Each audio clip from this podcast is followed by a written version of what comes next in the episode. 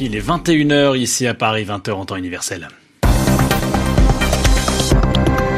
Loïc Bussière. Bonsoir, bienvenue si vous nous rejoignez pour votre journal en français facile, journal que je vous présente ce soir en compagnie d'Aurélien Devernois. Bonsoir Aurélien. Bonsoir Loïc, bonsoir à toutes et à tous. À la une, la situation humanitaire en Syrie, dans la région d'Idleb, précisément où l'offensive du régime a fait fuir près d'un million de civils selon les Nations Unies. On y revient dans un instant. À la une également, l'épidémie de coronavirus et les critiques qui s'abattent sur le gouvernement japonais.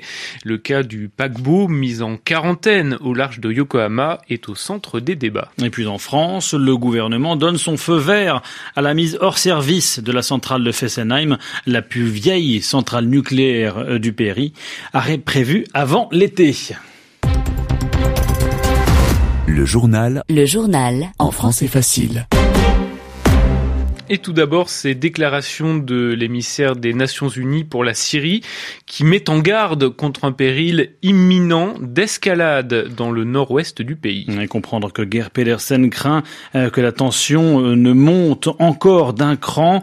Un peu plus tôt, le président turc s'était attiré la colère de Moscou, allié de Damas, après avoir menacé de lancer bientôt une offensive militaire contre les forces du régime dans la région d'Idleb. La région d'Idleb où la situation humanitaire atteint justement un point critique. le régime de Bachar al-Assad et ses alliés mènent actuellement une importante opération afin de reconquérir cette région contrôlée par euh, des rebelles et par des djihadistes. Mais des centaines de milliers de civils sont affectés par les combats depuis le mois de décembre. L'ONU parle de près d'un million de déplacés. Je vous propose d'écouter le témoignage de Merna Al-Hassan. Elle est militante de l'opposition et selon elle, eh bien, plus aucune ville, plus aucun village n'est échappe désormais aux affrontements. La situation humanitaire ne fait que se dégrader. Tous les jours, des dizaines de milliers de personnes fuient à cause des combats. Euh, même les populations qui vivaient dans les villages syriens frontaliers de la Turquie et qui étaient jusque-là épargnées ont été contraintes de fuir finalement. Des tirs d'artillerie ont ciblé leurs maisons, des obus de mortier se sont également abattus sur les camps où ces gens ont trouvé refuge. Cela signifie qu'il n'y a plus aucun endroit sûr dans la province d'Idlib. Tout est détruit méthodiquement et ni les êtres humains ni les animaux ne sont épargnés. La situation est critique et l'aide apportée par les quelques organisations humanitaires présentes ici est très modeste. Le nombre de déplacés est trop important. C'est une catastrophe humanitaire. Merna Al-Hassan, militante de l'opposition syrienne contactée dans la province d'Idlib par Sami. On vous en parlait durant les titres de ce journal, l'épidémie de coronavirus et ce bilan qui ne cesse de s'alourdir. La barre des 2000 morts est désormais dépassée en Chine. Oui, mais le nombre de contaminations euh, dans le pays, de contaminations supplémentaires, hein, est à la baisse pour le deuxième jour de suite, euh, ce qui n'empêche pas euh, la crise sanitaire de se poursuivre en Chine, bien sûr, mais aussi dans le monde entier, Aurélien. La situation inquiète notamment au Japon, où environ 500 passagers du Diamond Princess ont enfin pu débarquer. Euh, ce paquebot, vous le savez, est en quarantaine depuis le début du mois dans le port de Yokohama. Les passagers en question avaient euh, tous été testés négatifs au coronavirus. L'opération de débarquement des croisiéristes en bonne santé va se poursuivre jusqu'à vendredi. En attendant, euh, le bilan à mort continue de s'alourdir. Au moins 621 des 3700 passagers et membres de l'équipage ont été infectés, ce qui vaut au gouvernement japonais une pluie de critiques. Il est accusé d'avoir mal géré cette crise sanitaire. Écoutez les précisions de Yelena Tomic. Plus d'un million de vues dans ses versions japonaises et anglaises en moins de 24 heures, la vidéo du professeur Kentaro Iwata, spécialiste des maladies infectieuses, a fait l'effet d'une bombe. Avec l'autorisation des autorités, qui n'a pas été chose facile, ce professeur de l'université de Kobe a réussi à embarquer à bord du Diamond Princess et son constat est alarmant.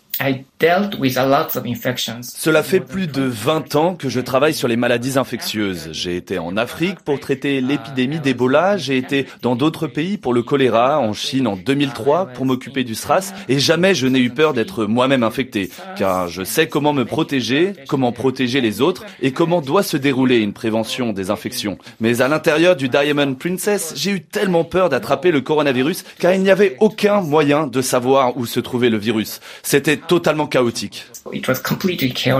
Aucun contrôle de propagation des infections, aucune distinction entre les zones vertes, saines et rouges potentiellement infectées, des passagers et des membres d'équipage qui circulent librement d'un endroit à un autre. Les remarques du professeur Kentaro Iwata n'ont pas plu aux fonctionnaires présents à bord. En attendant, ce spécialiste des maladies infectieuses s'est imposé une quarantaine de 14 jours pour éviter de contaminer sa famille et son entourage. Yelena 15h05 à Washington c'est à la une des journaux américains aujourd'hui l'annonce de Donald Trump euh, d'accorder une dizaine de remises de peine. Et notamment euh, celle de Rod Blagojevich, l'ancien gouverneur euh, de l'Illinois qui avait été condamné à 14 ans de réclusion pour avoir tenté de vendre, entre guillemets, le siège de sénateur laissé vacant par Barack Obama une vague de clémence donc de la part du président américain qui s'accompagne d'une polémique, Yod Brachet.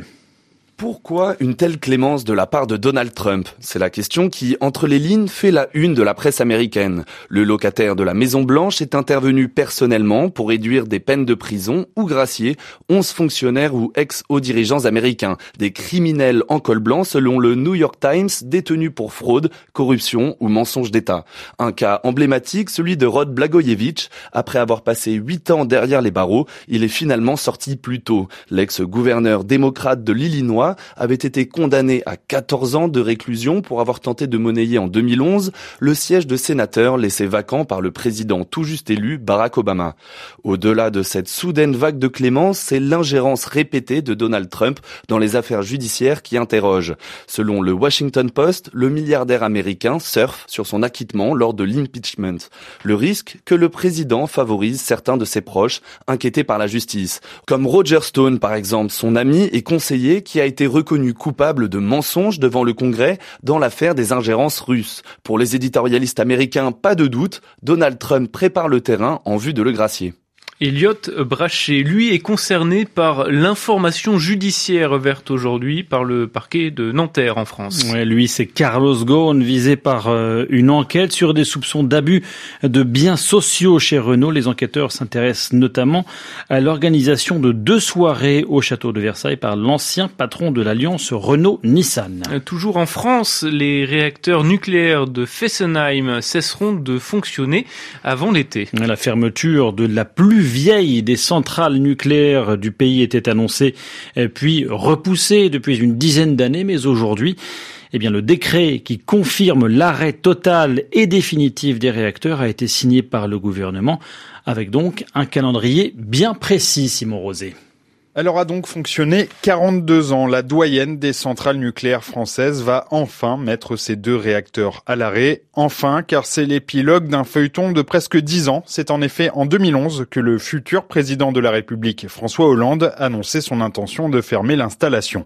Concrètement, ce samedi, le premier de ces deux réacteurs sera progressivement éteint. Le second le sera le 30 juin. Débutera alors un processus menant au démantèlement complet de la centrale à l'horizon 2040. Pour le parc français, ce seront 1800 mégawatts d'électricité en moins. Pour se donner une idée, la France en consomme en heure de pointe 70 000 et en exporte 10 000. Le nucléaire représente de manière générale les trois quarts de cette électricité. L'objectif annoncé du gouvernement, c'est de baisser cette part à 50% dans 15 ans. Une décision politique, donc. D'un strict point de vue des émissions de gaz à effet de serre, le nucléaire fait en effet figure de bon élève. Il s'agit d'une source d'électricité qui n'émet pas de carbone. À titre de comparaison, l'Allemagne produit son électricité par un mix entre énergie renouvelable et charbon. Elle dégage ce mercredi trois fois plus de carbone que la France. Simon Rosé, les sports avec du football ce soir, suite des huitièmes de finale aller de la Ligue des Champions. Deux rencontres à suivre en ce moment.